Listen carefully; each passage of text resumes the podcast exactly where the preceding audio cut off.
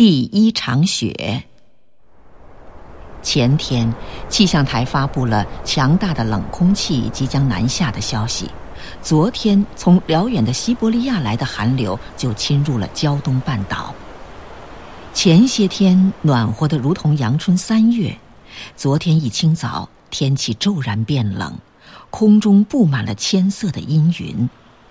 中午，凛冽的寒风刮起来了，呼呼的刮了整整一个下午。黄昏时分，风停了，就下起鹅毛般的大雪来。这是入冬以来的第一场雪，雪纷纷扬扬，下得很大。开始还伴着一阵小雨，不久就只见大片大片的雪花从彤云密布的天空中飘落下来，地上一会儿就白了。冬天的山村到了夜晚格外寂静，只听见雪花簌簌的不断往下落。树木的枯枝被积雪压断了，偶尔咯吱一声响。大雪整整下了一夜。今天早晨天放晴了，太阳出来了。推门一看，呵，好大的雪啊！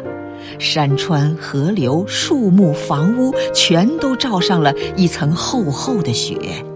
万里江山变成了粉妆玉砌的世界，落光了叶子的柳树上挂满了毛茸茸、亮晶晶的银条，而那些冬夏常青的松树和柏树上则挂满了蓬松松、沉甸甸的雪球。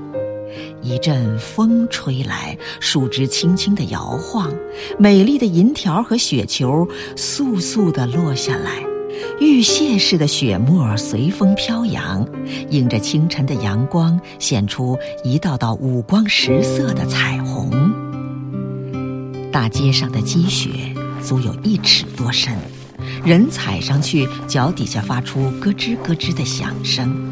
一群群孩子在雪地里堆雪人、掷雪球，那欢乐的叫喊声把树枝上的雪都震落下来了。俗话说：“瑞雪兆丰年。”这个话有充分的科学根据，并不是一句迷信的成语。寒冬大雪可以冻死一部分越冬的害虫，雪融化成水渗进土层深处，又能供应庄稼生长的需要。我相信，这一场十分及时的大雪，一定会促进明年小麦的丰收。有经验的老农把雪比作是麦子的棉被，冬天棉被盖得越厚，春天麦子就长得越好。所以又有这样一句谚语：“冬天麦盖三层被，来年枕着馒头睡。”我想，这就是人们为什么把及时的大雪称为瑞雪的道理吧。